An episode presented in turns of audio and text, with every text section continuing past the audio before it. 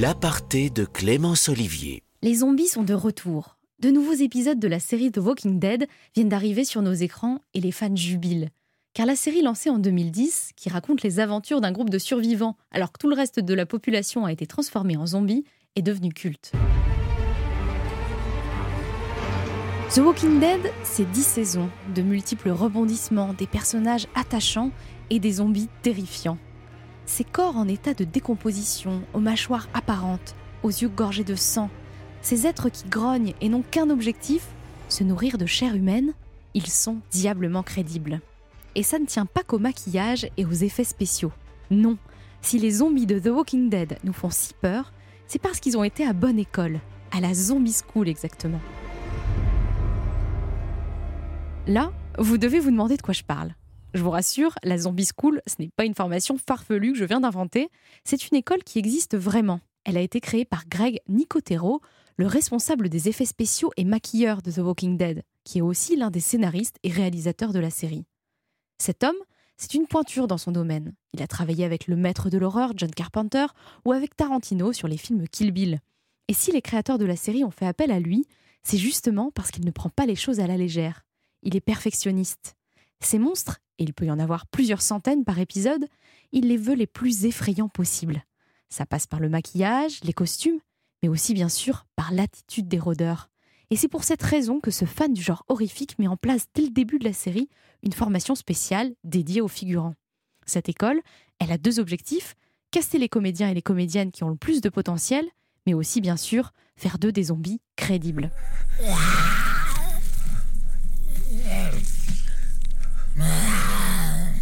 Pour postuler à la Zombie School, mieux vaut être mince, peu musclé.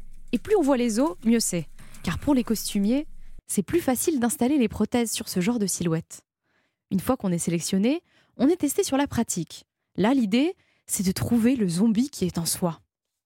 Et pour le faire sortir, Greg Nicotero a ses méthodes. Il le raconte dans le making-of de la série.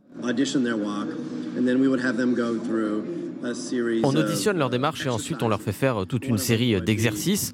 Par exemple, on les fait marcher dans une direction et ensuite on utilise un signal sonore pour les faire bifurquer et accélérer d'abord lentement, puis de plus en plus vite.